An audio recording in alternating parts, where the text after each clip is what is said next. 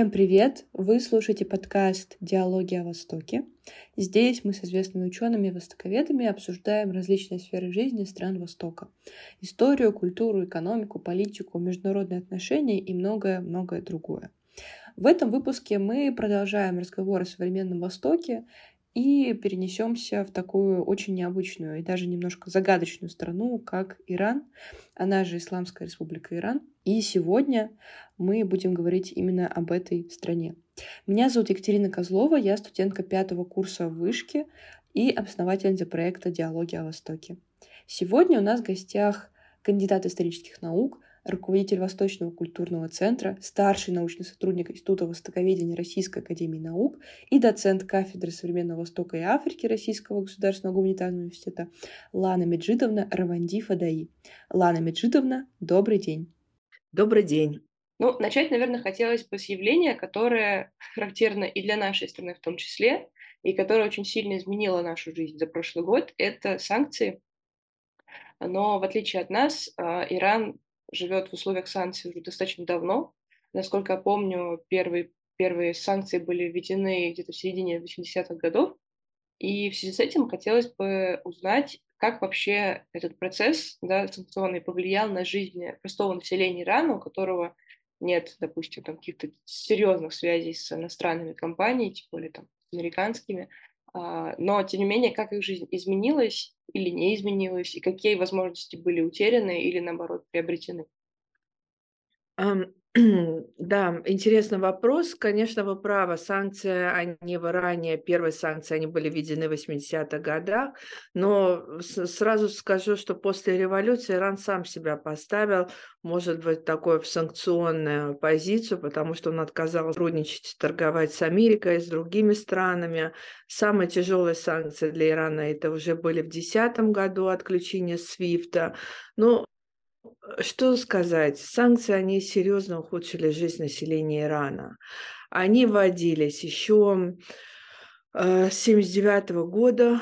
В 1996 году санкционный режим он стал, усилился и стал предусматривать, наверное, жесткие меры не только для резидентов США, но и граждан и организаций третьих государств, инвестирующих в энергетику Ирана.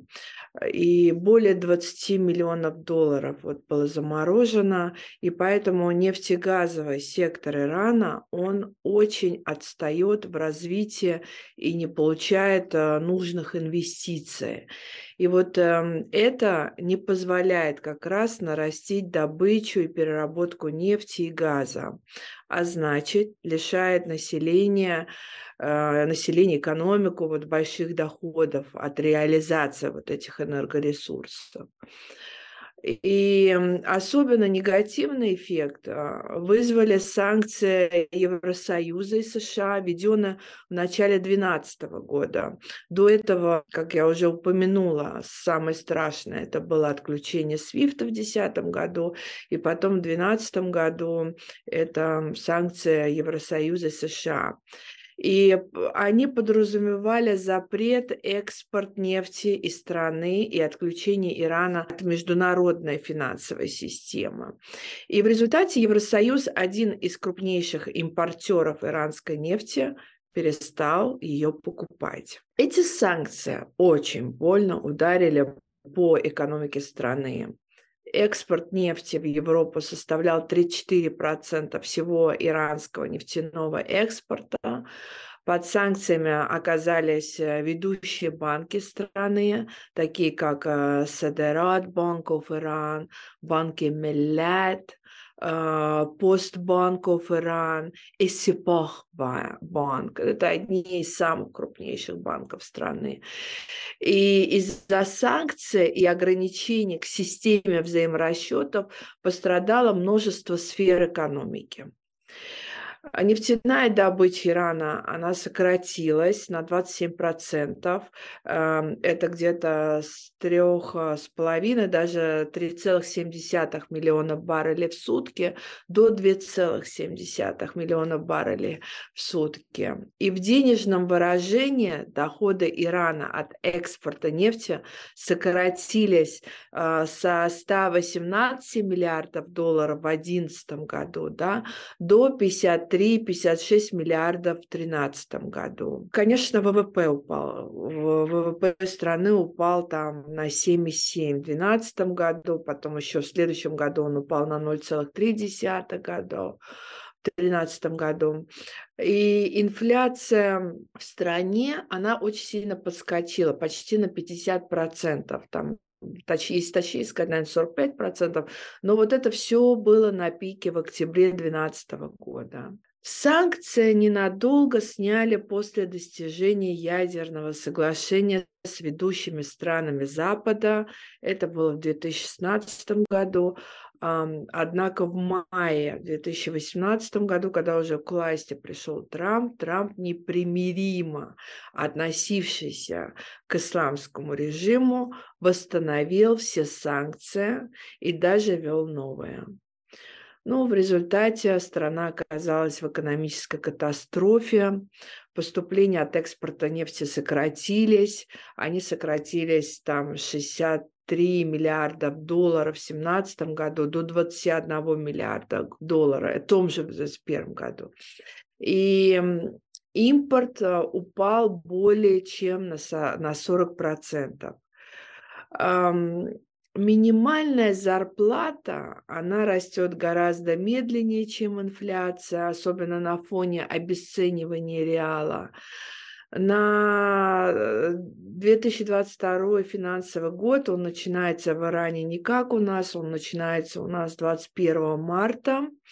И вот сейчас он подходит к концу, только сейчас. Правительство установило минимальную месячную зарплату э, в размере эквивалента порядка 200 долларов по текущему рыночному курсу то время как стоимость потребительской корзины предметов там самой первой необходимости для семьи там из трех человек, она вдвое дороже. При этом около 10 миллионов работающих или порядка 40% всей рабочей силы заняты в неформальном э, секторе, зарабатывая примерно ну, 40 долларов в месяц. Это, это, я говорю, 40 долларов по текущему рыночному курсу очень сильно подорожали просто продукты. Это вот, ну, оно, они все время дорожали потихоньку, но вот после 2018 года, они, начиная с 2018 года, если мы сравним и сегодня, то они подорожали в два раза. Достаточно сильно поднялись в цене курица, молоко, масло. А, в связи с этим люди стали меньше покупать мясо.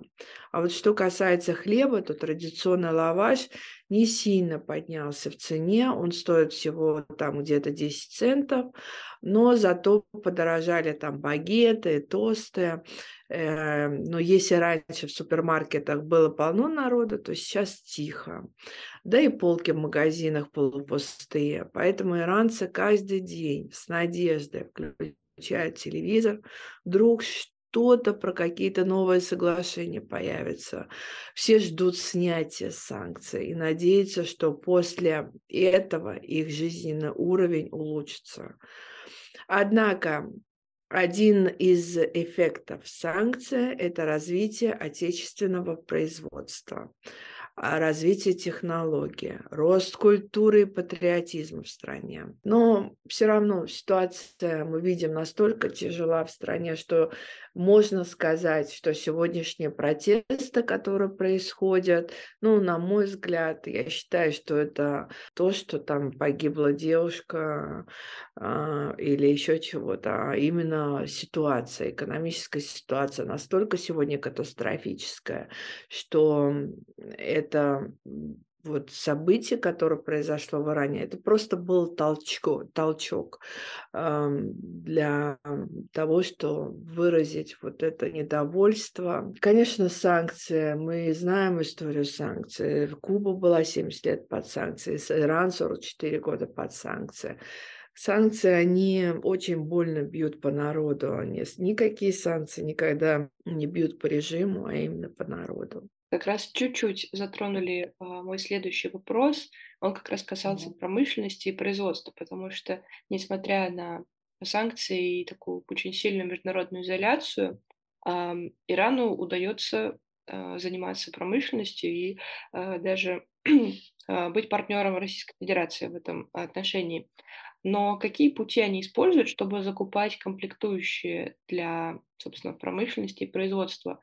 А, ведь э, официально это сделать нельзя, и ведь наверняка есть какие-то, знаю, обходные маневры, и есть ли какие-то способы противодействия, опять же, со стороны стран Запада? У Ирана есть многолетний опыт преодоления вот санкционных проблем в обеспечении деталей и комплектующих для своих самолетов, там, ну, вообще можно сказать преодоление практически во всех сферах промышленности.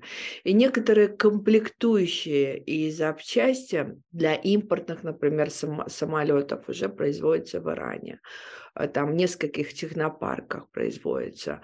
Их производят э, частные компании, но аффилированные с полугосударственными структурами. А, финансирование происходит за счет государства в основном, поэтому можно сказать, что это номенклатура государственная, но управление практически частное. Ну вот, например, там детали для Боинга, аэробусов, они возятся в ИРА по принципу параллельного импорта. А, жизнь под а, торговыми санкциями почти немыслима без контрабанды. И, разумеется, она и процветала. Самый простой способ фальсификация сопроводительных документов, выдающих иранскую нефть за чью-либо еще, часто иракскую. Ну, еще очень часто они через Турцию продавали. Второй способ это использование подставных компаний, зарегистрированных в третьих странах, например, чьи танкеры якобы случайно оказываются у иранского побережья и после нескольких часов там плавания возвращаются в порт приписки, груженной иранской нефтью. Третий способ, да, это перегрузка нефти в открытом море при выключенных навигационных приборах.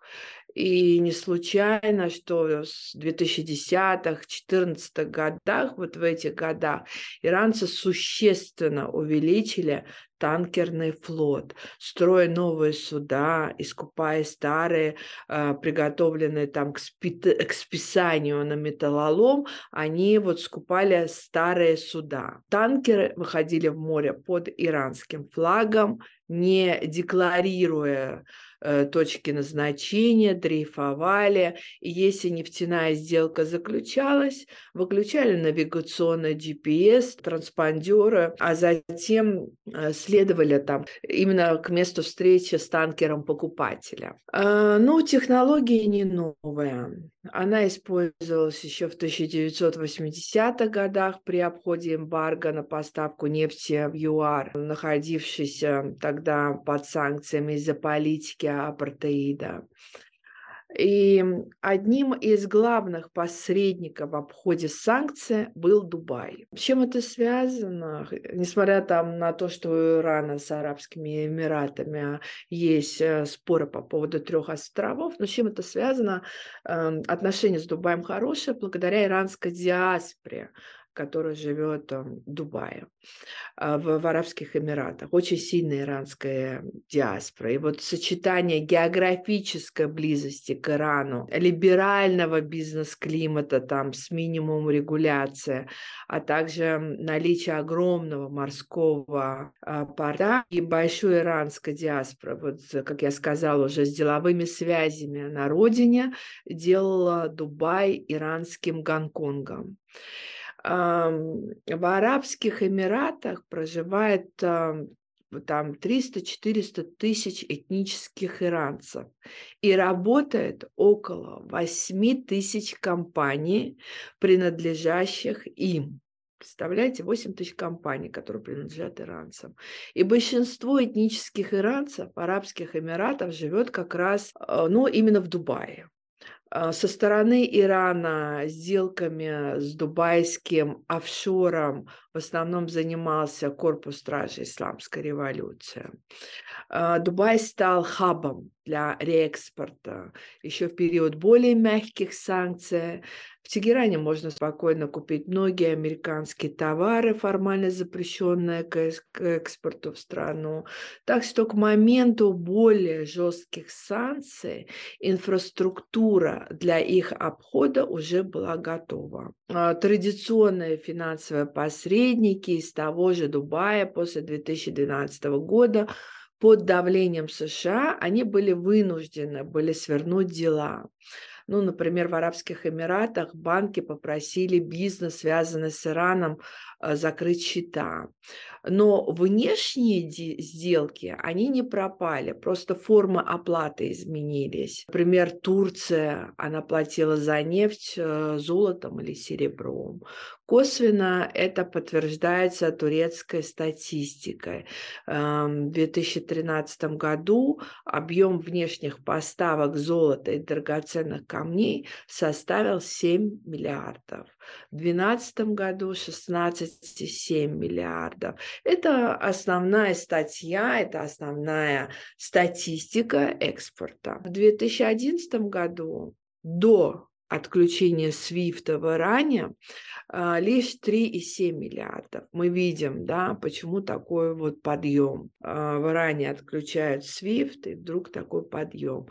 Турции возникла целая индустрия по переплавке золотого лома. Сырье скупают как на официальном, так и на черном рынках там Греция, Португалия и Кипра. Также Индия, она оплачивала иранскую нефть поставками зерна, чая и риса. Кстати, вот что касается риса, то Иран не может обеспечить себя рисом. Это один из основных продуктов питания, и поэтому в этом плане Индия, она помогает с потреблением риса в Иране.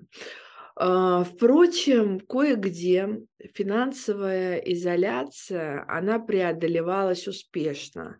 Систему там ПОС, аналогичную Visa или MasterCard, Иран разработал и внедрил самостоятельно. И вот эти карточки POS, они работают довольно надежно. А, держать доллары или евро на депозитах после отключения от SWIFT стало нельзя, но наличный оборот валюты государство не ограничивало и даже смогло наконец приблизить официальный курс доллара к рыночному. А, устойчивости иранского реала мешала высокая инфляция, вырос спрос на золотые монеты, которые там называются бахарязади, то есть весна свободы, и, конечно, изделия из золота, из золота и серебра. Э, это инструменты сбережения в санкционном Иране, там их осталось, конечно, как раз немного. Зато ожила средневековая хавала, хавала ее правильнее называть. Это хавала, это неформальная ближневосточная финансово-расчетная система на основе взаимозачета требований и обстоятельств, и обязательств. Например, ну, возьмем, кто-то в России хочет перевести деньги дедушке в Иран, например, я. Мне нужно обратиться а, к Хаваладару, дать ему деньги, назвать имя и адрес дедушки. Брокер свяжется с компаньоном в Иране и укажет, кому передать деньги. В ответ его попросят передать деньги кому-то в России. Объем переводов хавалы в год по некоторым оценкам около 20 миллиардов. Основные страны-посредники – это Кувейт и Турция. У меня сейчас как раз возник вопрос. А, у Ирана есть своя платежная система. А были ли какие-то планы о создании или, может быть, э, включении в Иране системы МИР? Поскольку я помню, что, например, одно время турецкие банки предлагали возможность россиянам оплачивать, э, в том числе и использовать карту МИР на территории Турции, но, а, собственно, да, под, э, с течением развития событий э, карта МИР перестала работать в Турции. Можно ли это делать в Иране, и есть ли такая возможность или нет? Вы знаете, на сегодняшний день такой возможности нет, но мы сейчас говорим о создании, наверное, использования совместно электронных денег. Вот эм, это сейчас обсуждается. Я думаю, что этот проект э, будет иметь какой-то успех, но пока э, мир в Иране, ни рубли в Иране, они не, не работают. Как э, стало понятно, экономическая ситуация в стране остается достаточно тяжелой, как и высокий уровень инфляции. А насколько население в целом доверяет правительству современного Ирана? Сложный, наверное, вопрос. Э, уровень доверия к исламскому режиму. Но я все-таки думаю, что уровень доверия к исламскому режиму в стране, несмотря на протесты, все-таки сохраняется на достаточно высоком уровне, особенно в религиозных центрах. Это Куми и Мешхеди. В целом, чем иранцы более религиозны, тем больше поддерживают исламский режим. Хотя надо здесь отметить, что по своим наблюдениям, и потом недавно в Иране прошла статистика по поводу пятничных намазов, кто посещает пятничные намазы, оказалось, что только 24% населения ходит. И по моим наблюдениям тоже Иран не такая уж религиозная страна, как нам представляют. Но что касается нынешнего правительства, президента Ибрагимира Айси, к нему, наоборот, уровень доверия, наверное, не очень высок, если быть откровенной, на мой взгляд.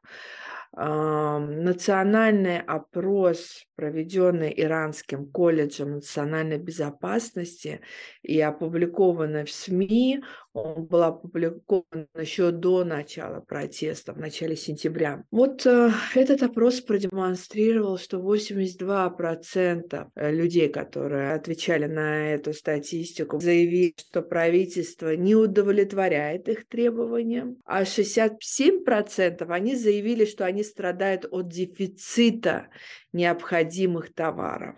И, конечно, правительство России оно не смогло справиться с экономическими трудностями, э, основной проблемой иранцев. Это инфляция. Инфляция, например, поднялась до нового рекорда 52%.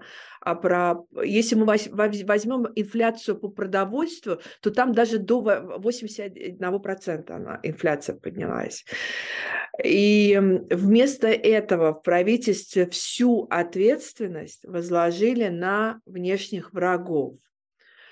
А, поэтому, в частности, авторитетная, например, такая газета, как «Доньяя Эхтесот», Мир экономики. Она, эта газета специализ, э, специализируется только на экономике. Она поставила под сомнение эффективность экономического курса администрации России. И эта газета, она отметила, что экономические связи с Россией и Китаем – пока так и не смогли компенсировать огромный ущерб от разрыва экономических отношений с Европой. Как вы думаете, как устроена власть в Иране? Потому что вы упомянули сейчас президента, но есть ведь еще, помимо него, специфические, скажем так, структуры а, конкретно Ирана. И как вы думаете, кто действительно руководит страной? Потому что есть, например, режимы, где а, президент, по сути, не играет особой роли, и все решает, там, условно, премьер-министр или там, канцлер, если мы говорим про европейскую да, страну ФРГ. А как в этом вопросе обстоят дела в Иране? Ну вот э, многие, наверное, не специалисты, многие люди, которые не знают Иран хорошо, они считают, что Ираном руководит президент. На самом деле круг полномочий президента, он достаточно узок.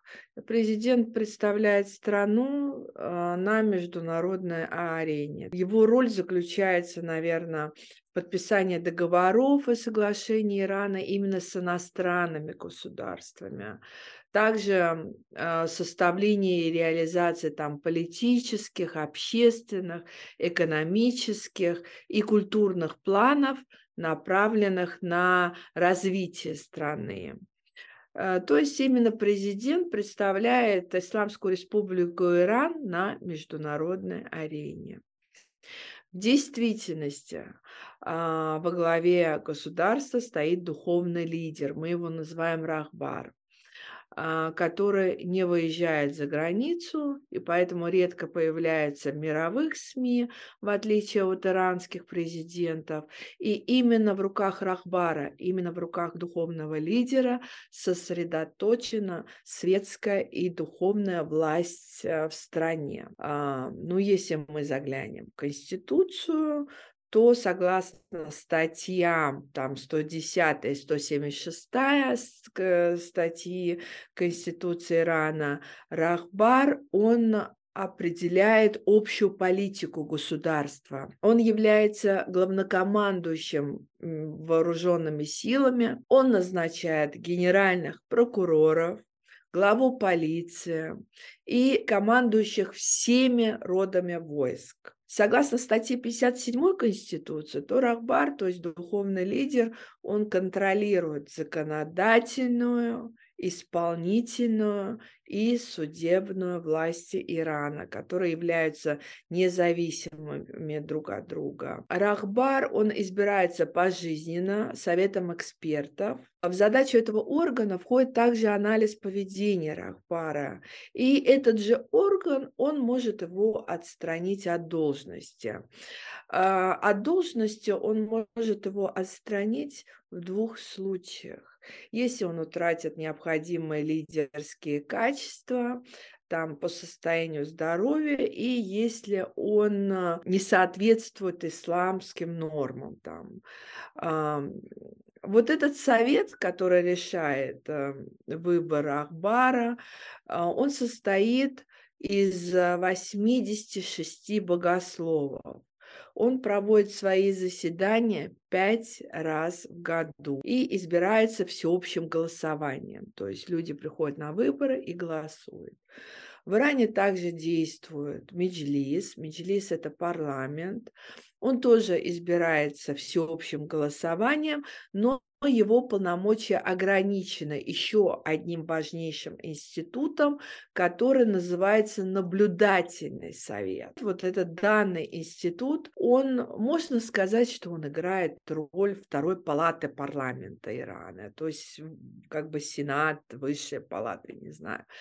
Это значит, что все законы Меджлиса должны быть утверждены наблюдательным советом иначе они не будут иметь силу. Кроме того, вот этому органу власти дана прерогатива осуществлять отсев кандидатов э, на всех всеобщих выборах. Ну, например, там выборы президента, да, там подают, например, там огромное количество людей, даже там вплоть, э, я, может, утрирую, но вплоть, может быть, водитель автобуса захочет баллотироваться президента. И вот этот э, совет, он отсеивает людей. Наблюдательный совет, он состоит из шести человек. Эти шесть человек тоже назначаются духовным лидером, назначаются рахбаром он назначается из э, самых сведущих богословов и шесть человек, которые по предоставлению генерального прокурора утверждаются парламентом. Генеральный прокурор, он в свою очередь выбирается Рахбаром. Это означает, что вся иранская политическая система в целом, прямо или косвенно, она находится под контролем духовного лидера, под контролем Рахбара. Хотя в ней существуют эм, элементы демократии. Серьезно, в ней существуют элементы демократии. Альтернативные и часто непредсказуемые выборы президента и парламента, вот они э, об этом свидетельствуют. Ну, конечно, они ограничены жесткими рамками, вот все кандидаты проходят отбор наблюдательного совета, а неугодные отсеиваются. Там, конечно, надо доказывать там, свою верность исламу, там, я как раз хотела спросить, наверное, все кандидаты должны как-то проходить по параметрам своей искренней веры и там, не знаю, посещения пятничных намазов. А, а знаете, как. Э, можно доказать о том, э, что ты искренне верующий? Как можно? Как... А можно предоставить документ о том, что ты всю жизнь платил вот из всех э, заработанных денег, ты отдавал мечети, ты отдавал фонды благотворительные, вот такую десятину своих заработок. Таким образом можно доказать о том, что ты истинно верующий. Наверняка далеко не все иранцы довольны таким а, режимом, да, исламским, и помним про протесты. А вот есть ли какая-то статистика, сколько иранцев уехало из страны сразу после исламской революции, и сколько вообще продолжает э, эмигрировать, есть ли вообще такая тенденция там, миграции к бегству из страны? Вы знаете, сказать честно, я вот это не отслеживала. Конечно, миграция есть из страны, и э, самые основные, наверное, миграции это были, но если мы берем шахское время, то это просто были период там а, образования, период Пехлеви, это просто была уже такая как бы программа, когда иранцы ездили за границу учиться на учебу. А, а вот после уже исламской революции, то первая волна покинула страну сразу после исламской революции. В мире существует во многих странах, наверное, исключением является Россия. Я могу объяснить, почему Россия исключение. Потому что это был период Советского Союза, у нас страна была закрытая, Наша диаспора – это э, растворенные дети иранцев-коммунистов были, которые просто ассимилировались советских людей. А, а сейчас э, появилась в России новая иранская диаспора, которая просто приезжает учиться, это просто студенты. Конечно, в любом виде есть эм, часть населения, представляющая иранскую диаспору в мире, которая не возвращается в Иран, которая никогда после иранской революции не была в Иране, но есть э, иранцы, которые очень часто приезжают в Иран. А, вообще, вот с, с теми иранцами, с которыми я сталкивалась, в Соединенных Штатах, в Европе и так далее, большинство из них, они имеют связь с Ираном всегда. И что удивительно, еще иранская диаспора, они не забывают там о своей идентичности и о своей стране.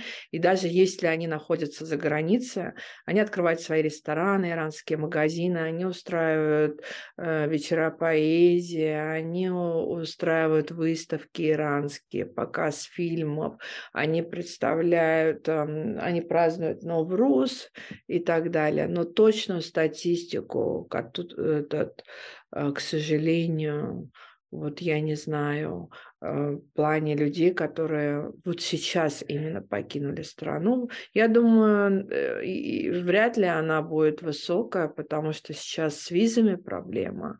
И это не будут новые люди, которые вот сейчас митинги, они покинули. Я думаю, что это люди, которых уже есть какое-то двойное гражданство или эм, э, одно гражданство которое, той страны, в которой они живут мне так кажется. А какие вот основные направления миграции? То есть вы говорили про Дубай, а в России а, не сложилась диаспора, какие вот еще страны? Везде. Франция, Великобритания, Соединенные Штаты, Германия, Канада, везде. Сингапур, Малайзия. Вот везде есть иранская диаспора. Везде. И она сильная, ее сразу ощущаешь. Вот она в нашей стране ее практически нет, кроме студентов иранских вы не найдете, а вот в других странах она дает о себе знать. В некоторых в Америке иранская диаспора, она, вот, например, в Лос-Анджелесе, его же называют Техран-Анджелес. Там есть диаспора, которая, допустим, еврейская диаспора, но они из Ирана, они себя относят к иранской диаспоре. Армянская диаспора, они из Армении, они себя относят к иранской диаспоре. В Лос-Анджелесе, например, иранская диаспора, она может влиять на руководство э, этого штата. Э, многие из них даже даже достигли очень таких э, высот в плане руководства. И это, конечно, такой необычный феномен. Это очень интересно, потому что я например, не ожидала, что, не знаю, в Малайзии, в Сингапуре даже до туда может дойти э, вот этот поток волны переселенцев. Да, иранцы, они даже делают, ну, например, если мы берем Малайзию, то там огромное количество почему-то художников, таких творческих людей, ну, естественно, есть те, которые магазины открывают, и рестораны и так далее. Но врачи, юристы. Но что интересно, что иранцы создают свои каналы, свои э, телевизионные каналы, вещающие на персидском языке, радиопередачи там и тому подобное. Их много.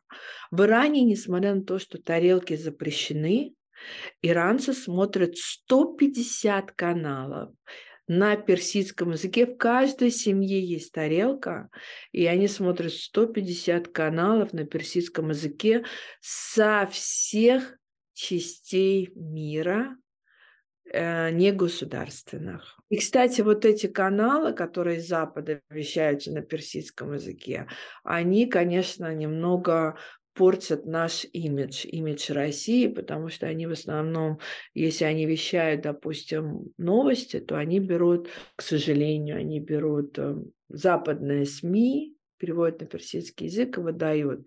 И, конечно, там ничего положительного о нас нет. А российские каналы туда попадают каким-то образом? Конечно, нет. А мы, скорее всего, тратим минимум финансов на нашу мягкую силу. Иранцы, несмотря на просто катастрофическое положение, катастрофическое экономическое положение, катастрофические санкции, они все-таки очень много тратят на мягкую силу, и это их плюс. У нас же в России представлен Иран, у нас есть и культурный центр, и там проводятся вечера поэзии, и фильмы привозят, и все. Это определенно, конечно же, мне кажется, это минус большой, а, что в условиях политических Иран и Россия как-то плюс-минус э, находятся, скажем, в одном лагере, а, но в условиях именно населения. Вот как раз следующий вопрос, а, он тоже был немножко об этом.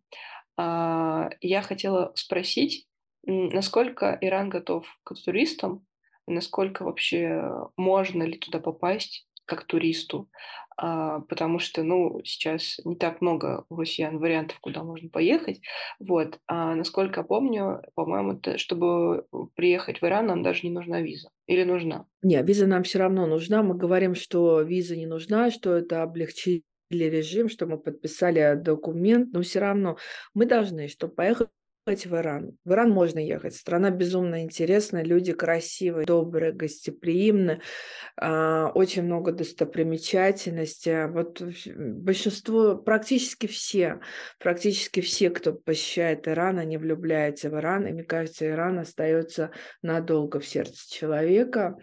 Страна безопасная, конечно, сейчас там есть митинги, желательно не участвовать в этих митингах, хотя они пошли уже на спад. Эм, и надо для того, чтобы попасть в Иран, надо заполнить анкету на сайте Министерства иностранных дел. Нежелательно, конечно, заполнять журналистам, потому что если там узнают, что кто-то работал журналистом или журна... там и так далее, визу журналистам очень трудно получить. Поэтому это надо исключить. Значит, заполняйте анкету, там покупаете страховку, как и везде, и вам приходит ответ, номер, фотография, конечно, нужна. Э, при заполнении анкеты для документов надо ее там э, загрузить. И вам приходит ответ, номер, вы покупаете билеты с этой визой, едете в аэропортах, там, конечно, очереди, но надо отставить будет очередь, заплатить 70 евро в аэропорту. Если вы будете покупать, если вы будете приобретать визу э, в этом в посольстве, в консульстве иранском, то она, конечно, намного дороже вам выйдет, чем в аэропорту, потому что это не связано. Мы подняли когда-то Министерство иностранных дел России когда у нас пошел поток иранских туристов, так как они не, из-за санкций могли, эм, не могли э, ездить в Европу, там путешествовать и так далее, пошел поток до 5 миллионов в туристов в год, и мы тогда подняли им визу, по-моему, до 100 долларов, поэтому, если я не ошибаюсь, то э, в иранском посольстве для нас сейчас виза тоже стоит 100 долларов. Поэтому по попасть туда можно, очень интересные туры есть. И, эм, я не очень люблю Тегеран. Тегеран – это город, который а, отстраивался после ирано-иракской войны на скорую руку. Он, у него нет единого образа такого. Он а, в яме находится, большой смог. Но там, естественно, есть безумно интересные музеи, там есть интересные рестораны у подножия горы Дамаланд. На севере интересные э, места есть. Но все-таки в целом я не очень люблю Тегеран, но я, я, мое любимое, наверное, место это я очень люблю есть или ест в русском языке. Я люблю Исфахан, Шираз. Эм, э, есть э, такие деревни, как Абьяне, Масуле, а, Север неплохой, такой как Азвин, очень красиво, да. Так что Иран интересная страна, советую посетить ее. Персидский залив, мандровые леса, остров Киш. Ну, это была минутка такой нативной рекламы туризма в Иран, а, потому что я сама давно хотела совершить такую поездку и вдохновляюсь. А, но вернемся, наверное, э, немножко к вопросу внутренней политики. А, про хотелось бы прям развить тему митингов э, до конца. А, вот те самые знаменитые на весь мир прогремевшие митинги после гибели Макса Эмини. А, вы уже упоминали, что это отчасти сила, да, и вот этот эффект многомесячных протестов, он был связан с тем, а, какая ситуация сложилась внутри страны, а насколько а, можно говорить о том, что к этим митингам причастны какие-то зарубежные силы влияния, которым выгодна дестабилизация в стране? Да, последние месяцы в ранее произошли протесты, которые многие аналитики считают крупнейшими после исламской революции 1979 года. И, скорее всего, они были вызваны внутренними причинами, прежде всего накопившиеся экономические экономические проблемы и очень высокая инфляция, о которой мы сегодня много говорили. Да.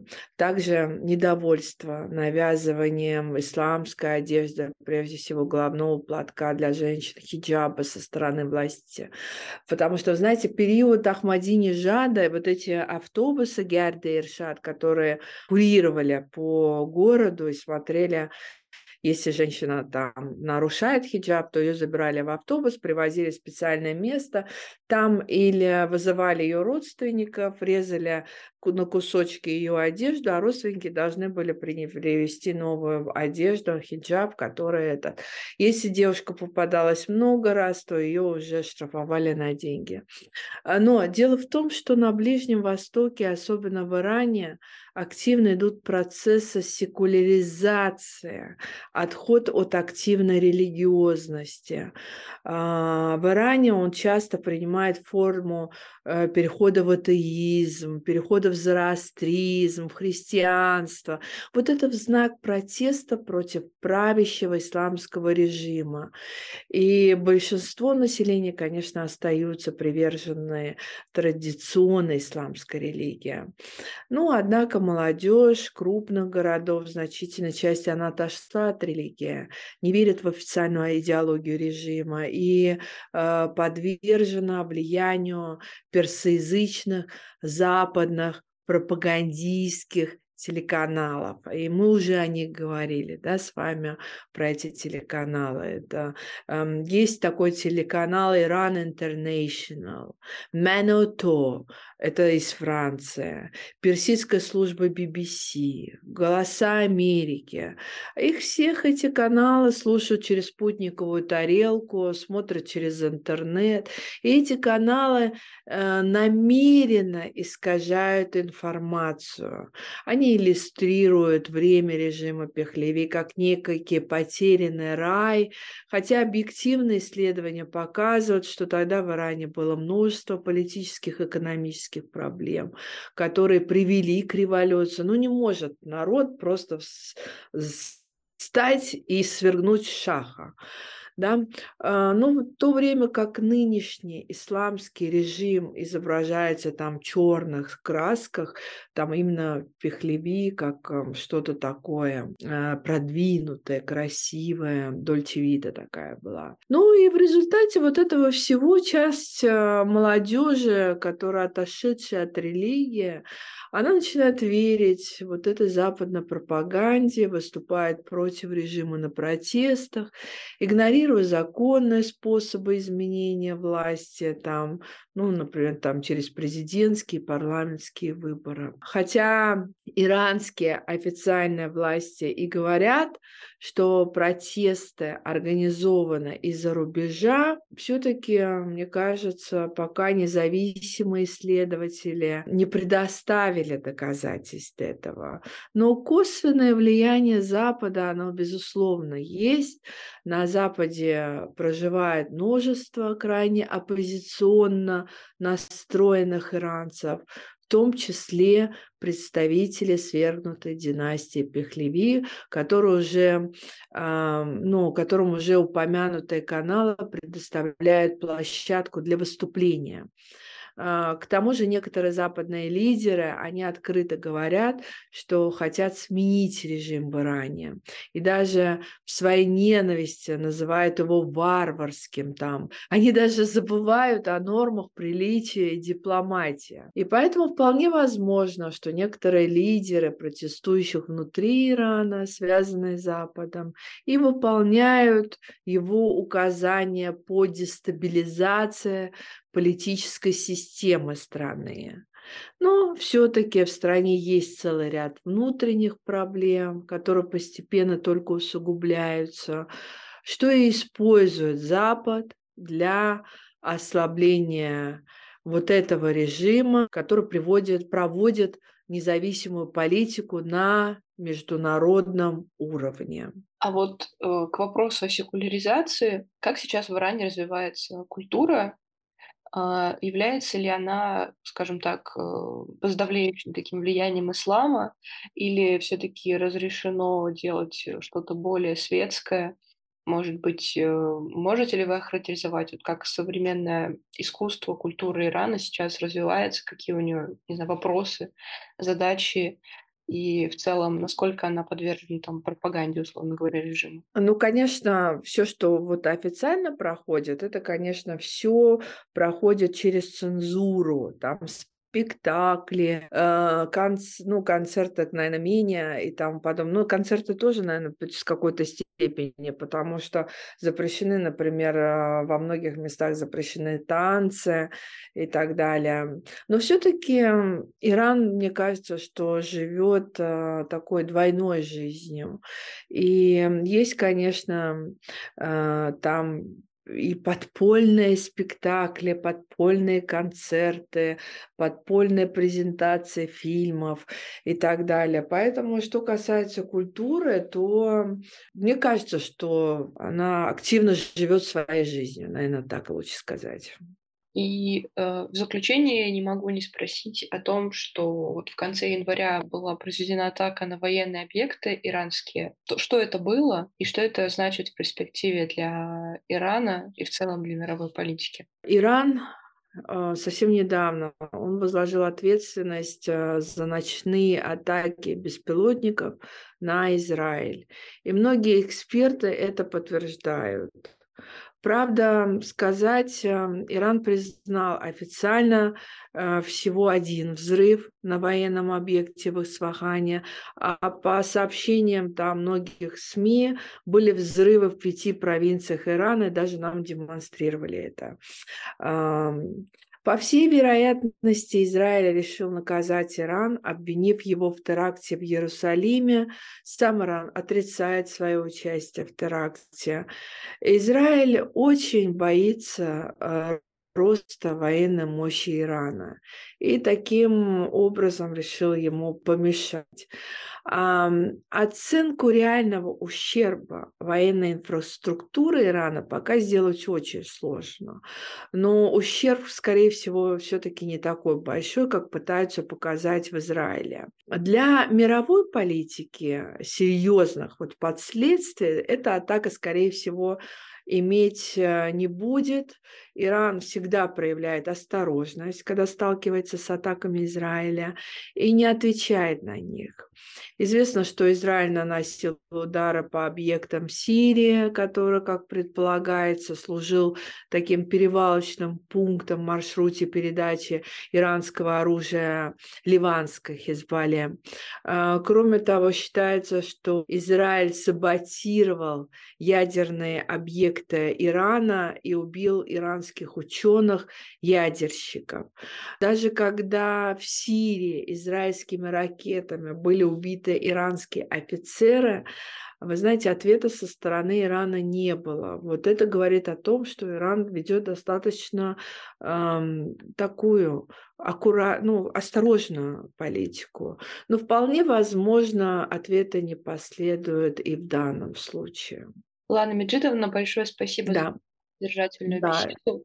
А, было очень интересно поговорить о насущных вопросах, связанных с Ираном, с этой с одной стороны, очень нам близкой, но с другой стороны, очень загадочной и во многом, наверное, непонятной страны. Дорогие слушатели, пишите нам в комментарии, что вы думаете об этом выпуске, ставьте лайки, подписывайтесь на нас в социальных сетях и, конечно же, рассказывайте своим друзьям о нашем замечательном подкасте. Будем ждать ваших историй, связанных с Ираном, или как вы пришли к изучению или любви к этой стране в комментариях. До новых встреч!